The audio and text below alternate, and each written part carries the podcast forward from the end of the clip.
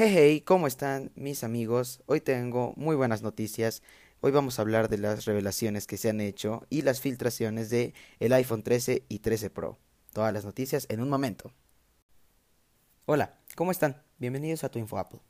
Hoy tenemos noticias muy interesantes, ya que esta semana ha hablado el manda más, por decirlo así, el que tiene más experiencia en cuestión de rumores acerca de Apple, que es Minchi Kuo, y ha dicho varias cosas con mucha seguridad así que vamos a ver toda la información.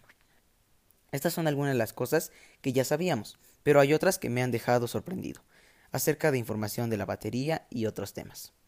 Pues Kuo nos dice que Apple va a seguir produciendo cuatro modelos, la versión mini, la versión normal y las dos versiones Pro del iPhone 13. Esto es información que ya se sabía, ya que Apple generalmente no cambia los modelos de sus iPhones. Otra cosa de la que Kuo nos habla es que básicamente el diseño del iPhone no va a cambiar, va a ser igual al del iPhone 12 con el diseño cuadrado que le ha terminado gustando a mucha gente a diferencia del iPhone X que era un diseño más redondo que igual gustó. Pero hay algo que sí va a cambiar y es el notch. Kuo nos dice que el notch va a ser más pequeño, no va a desaparecer, pero va a dar más espacio en la pantalla, lo que nos va a permitir tener también más batería. La verdad, en mi opinión, me gusta que el notch se redujera. Ya llevan demasiados años con el mismo notch, mientras otras marcas han reducido bastante el notch o incluso lo han desaparecido. Creo que es un muy buen paso reducir el tamaño del notch para también así poder darnos más espacio de pantalla y por fin tener un iPhone completamente todo pantalla.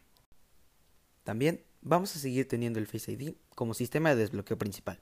La verdad, me ha decepcionado un poco que Kuo no hablara del Touch ID integrado en la pantalla, ya que es una gran tecnología y me encantaría que Apple lo agregara pronto, ya que el Touch ID es muy funcional y a la gente le encanta. Creo que Apple se ha quedado un poco atrás, ya que otras marcas ya lo usan, pero habrá que esperar, al fin y al cabo son solo rumores. Y hay algo que sí me sorprendió, ya que Kuo dice que todos los dispositivos van a seguir teniendo el puerto Lightning que ya conocemos. La verdad, había bastantes rumores desde hace algunos años de que Apple retiraría este puerto Lightning y lo pasaría a un puerto inalámbrico. La verdad, yo sí tenía ganas de que lo quitaran y pusieran un puerto inalámbrico para ir reduciendo puertos e incluso hacerlos más resistentes al agua.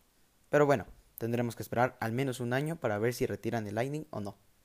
Kuo no habló tampoco acerca de la resistencia al agua, pero supongo que será la misma que la del iPhone 12, que son 30 minutos bajo 6 metros de profundidad máxima. Hablando de puertos inalámbricos, surgen los rumores de que el MagSafe va a ser mejorado y lo van a hacer más potente. La verdad, eso me hace mucha ilusión porque espero que algún día el, el MagSafe nos ayude a conectar nuestros iPhones a la computadora para así por fin dejar el Lightning y pasar completamente a los puertos inalámbricos. Con esto me lleva a algo que me hace muchísima ilusión, ya que se ha hablado de lo que va a llegar a la pantalla del iPhone 13, y parece ser que por fin tendremos la tecnología ProMotion o tasa de refresco de 120 Hz, que la verdad ya se necesitaba y muchos llevábamos pidiendo lo que va a ayudar a tener una mejor pantalla, más fluida. Pero la mala noticia es que solo llegará a los iPhone de gama alta, las versiones Pro o Pro Max. Es una pena que las versiones normal y mini se queden sin esta característica, ya que sería una característica excelente para todos los iPhone. Pero bueno, ya sabemos que Apple a veces se guarda algunas características solo para sus iPhones de gama alta. Y bueno, otra buena noticia es que a pesar de que solo los iPhones de gama alta van a tener esta característica, esta pantalla de 120 Hz es una pantalla OLED, lo que nos permitirá tener una pantalla Always On Display. Y, y lo más probable es que ya podamos tener el iPhone siempre encendido, lo que sería excelente, porque ya podríamos ver un breve resumen de las llamadas, de las notificaciones, y claro, de la hora, sin gastar tanta batería y sin tener que presionar ningún botón o mover el teléfono, ya que la pantalla siempre estaría encendida. Bueno, algo malo de este asunto es que al tener una pantalla siempre encendida, se incrementarán los costos de las pantallas para el iPhone y lo que puede ser un problema para las personas que van a comprar un accesorio o una pantalla nueva, ya que al incrementar los costos de las pantallas, pues estos accesorios subirán de precio. Pero lo bueno es que tendremos por fin esta increíble pantalla siempre encendida. Y si ahora vamos a la velocidad 5G, nos encontramos que gracias a las nuevas antenas del iPhone y a unas mejoras en los chips, podremos mejorar nuestra velocidad con 5G.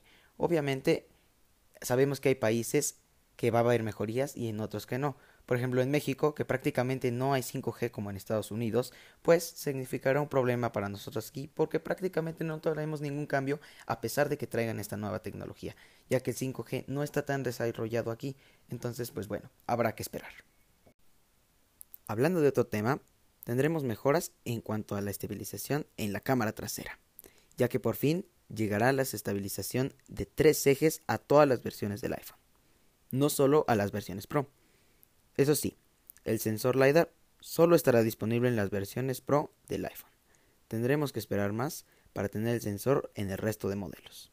Lo que me emociona es que tendremos más batería, ya que Kuo dijo que gracias al nuevo tamaño del notch y que la tarjeta SIM va a estar incrustada en la placa madre, nos dejará más espacio para la batería, sin tener que aumentar el tamaño del iPhone. Es increíble, mismas medidas por más batería. Aunque sea solo un poco más, se agradece que tengan más batería, ya que al usarlo todo el día y con tanta tecnología, siempre se acaba la batería. Otra de las cosas que me ha sorprendido es que hizo predicciones para el 2022, ya que dijo que habría cambios importantes en el notch, reduciéndolo por fin a una simple bolita negra, arriba de la pantalla, que obviamente será la cámara. Esto ya lo tienen los Samsung, pero sería bueno que Apple lo implementara para por fin tener una pantalla completamente grande donde ver nuestros videos, películas o lo que queramos y para que nos pueda desplegar un mejor menú de opciones hasta arriba. Pero bueno, es demasiado pronto para saber si sí pasará. Y con respecto al precio, lo más probable es que sea más alto, por la nueva tecnología que incluye, a diferencia de los precios del iPhone 12 que se mantuvieron igual con respecto al iPhone 11. Pero básicamente el iPhone 12 solo le agregaron el LiDAR y el 5G, entonces era justo mantener los precios, lo cual no creo que pase esta vez con el iPhone 13, ya que tendrá muchos más tecnología y muchos más accesorios, entonces obviamente el precio será más alto. Bueno, bueno, bueno, bueno. Dejemos de hablar un poco del iPhone 13. Vamos a hablar de un iPhone que es genial y que es mucho más accesible para muchas personas. Kuo habló del iPhone SE de tercera generación, que la verdad me decepcionó un poco, ya que Kuo dice que va a tener las mismas características que el de segunda generación. Obviamente es excelente que no lo cambien demasiado, pero me hubiera gustado que agregaran una pantalla más grande o algunas mejoras.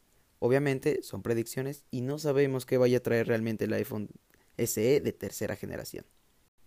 Resumiendo, el iPhone SE de tercera generación va a ser muy parecido al de segunda generación, obviamente con un procesador nuevo y la conectividad del 5G ya que Apple le ha dado mucha importancia a esta en sus presentaciones y que va a ir permeando en todos los iPhone.